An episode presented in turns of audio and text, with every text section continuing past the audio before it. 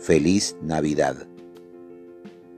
Me quedan unos minutos antes de ingresar por tercera vez en el día al aeropuerto de Ceiza para buscar a los últimos pasajeros.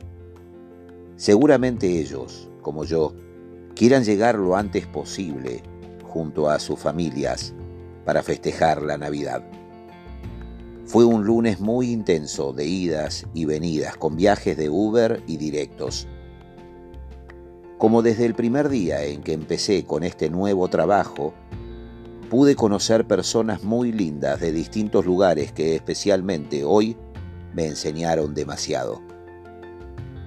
Me quedo con la profunda charla con el oficial de policía que trasladé desde Palermo hasta un lugar muy humilde del conurbano.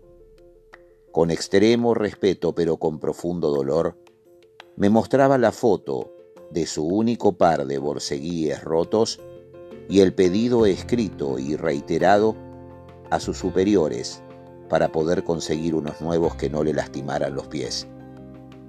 Me pregunto a qué hora hubiese llegado a su casa con ese regalo para su pequeña hija de haber seguido esperando el primero de los cuatro colectivos que debía tomar para recorrer los 35 kilómetros. Sentí admiración y al mismo tiempo demasiada lástima por ese joven argentino con tantas ganas de progresar y su enorme vocación de servicio, a pesar de sus únicos borcegos deshechos por dentro y con dos agujeros en sus suelas tapados con algodón y cinta adhesiva. Una vez más, un oficial de policía de la ciudad autónoma de Buenos Aires elegía viajar con Uber por rapidez, seguridad y costo, aún sabiendo de la persecución que desde su propio gobierno existía sobre sus choferes. Al darme cuenta que cambiaba sus zapatos de cuero por un par de alpargatas más cómodas, insistí en no cobrarle pero no hubo forma de convencerlo. Nos despedimos deseándonos feliz Navidad y desde lejos fui testigo de un tierno abrazo con su joven mujer embarazada ante la divina mirada de una chiquita que no dejaba de mirar el paquete de colores que había dejado en el piso junto al bolso oscuro de la fuerza y sus borceguíes rotos. Feliz Navidad, Rufo, Gracias por traerme. Que Dios te bendiga. A los pocos minutos, sabiendo por ella misma que no todos los taxis, remises o choferes de aplicaciones entraban, trasladé a una mujer hasta un barrio muy humilde, a decir verdad, extremadamente pobre cerca a Villa Diamante. Llevaba un bolso muy grande y una canasta con comida. Insistió en que la dejara antes de la dirección que indicaba la pantalla. Estás muy cargada. No tengo problema en dejarte bien cerca. Me partió el alma verla emocionada a través del retrovisor mientras atento miraba para todos lados al adentrarme al corazón de la Villa Miseria. Una calle rota, convertida en callecita y en un pasillo muy angosto en sus últimos metros. ¿No le da miedo, señor Rufino? Créame que es la primera vez que un auto me trae hasta acá. No sé cómo agradecerle. Sabiéndome observado por seres humanos desconocidos, grandes y niños, y que tendría que salir marcha atrás hasta llegar a la calle más ancha, me dejé llevar y le ofrecí ayudarla con sus bultos, pero enseguida me pidió por favor que me fuera. ¿Seguro? Sí, Rufino, Bastante que me trajo hasta acá, mejor salga, ya es tarde. Al igual que el policía, no aceptó que no le cobrara. No hubo forma de convencerla. Me sentí mal.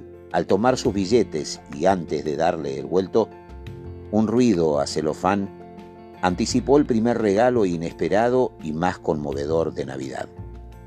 Desde el asiento de atrás, con una sonrisa emocionada, estiraba su mano hacia mí con un pan dulce. Por unos segundos me olvidé de dónde estaba. Quedé petrificado e intenté convencerla de que se lo quedara, pero entendí que no podía ofenderla.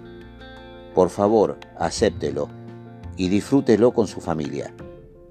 Nos despedimos, y aún aturdido salí de la villa ante más miradas, sin miedo y sintiendo mucha paz.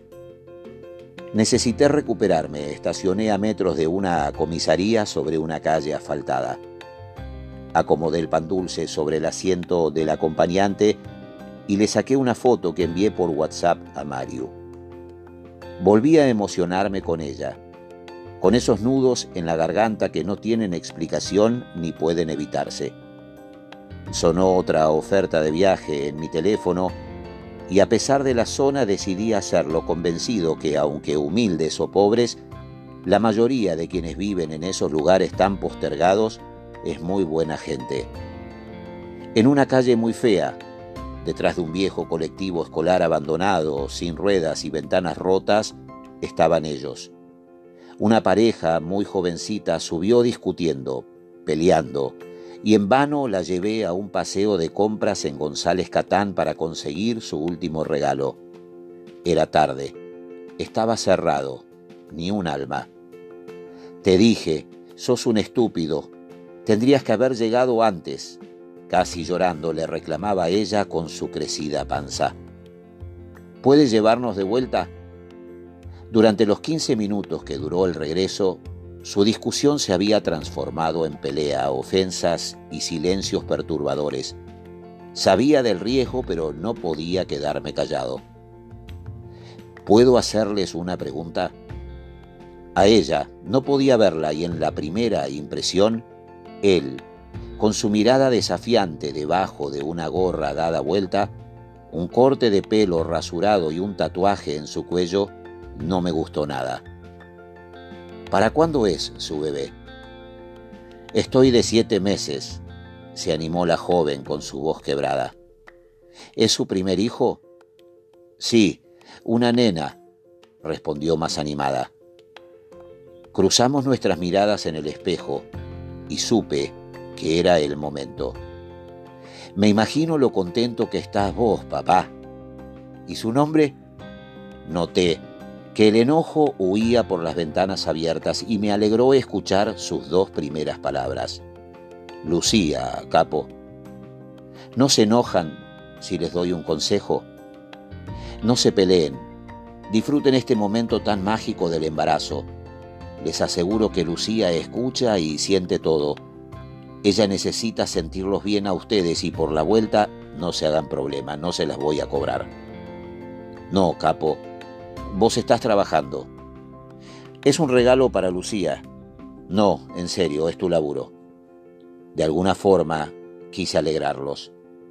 ¿Viven acá? Sí, el lugar es muy jodido, pero es lo único que podemos alquilar. No nos queda otra. Solo te preguntaba para ver si tienen un cuchillo. ¿Un cuchillo? Sí, capo, necesito un cuchillo para darles algo. Sin volver a preguntar, bajó ella y entró en su casita mientras él me pagaba. Tome, Rufino, ojo que corta mucho. Ante su sorpresa, saqué el regalo debajo de mi asiento. ¿Les gusta el pan dulce, chicos? ¿Qué va a hacer, Rufino? Me lo regaló una joven en el viaje anterior y en casa somos solo tres. Quiero compartirlo con ustedes. No, no lo corte, es suyo. Les pido que lo acepten y lo disfruten en familia. A Lucía le va a encantar, van a ver cómo se mueve cuando lo pruebes. Levanté la mirada y me alegró ver sus ojos bien húmedos debajo de su gorra dada vuelta. Me agradecieron como si les hubiese regalado un tesoro y abrazados me saludaban desde la puerta de chapa. Difícilmente pueda olvidar esta Navidad por los momentos vividos en mis traslados y por ese exquisito pan dulce que me regalara aquella amorosa mujer en el pasillo de una villa del conurbano bonaerense. Esta historia la escribí el mismo 24 de diciembre de 2018 y cada tanto la leo para no perder mi rumbo. La Navidad de este año es muy especial es la primera vez que la celebraré como abuelo de Justina, quien con sus papás ya la está celebrando antes que nosotros en Australia. Pienso y brindo por ellos. Y no sé por qué también por aquel oficial de policía con sus borceguíes rotos, la joven mujer del pan dulce y la pareja que me despedía abrazada. E intento imaginar a Lucía, su primera hija, mirando entretenida las lucecitas que iluminan su arbolito. Feliz Navidad.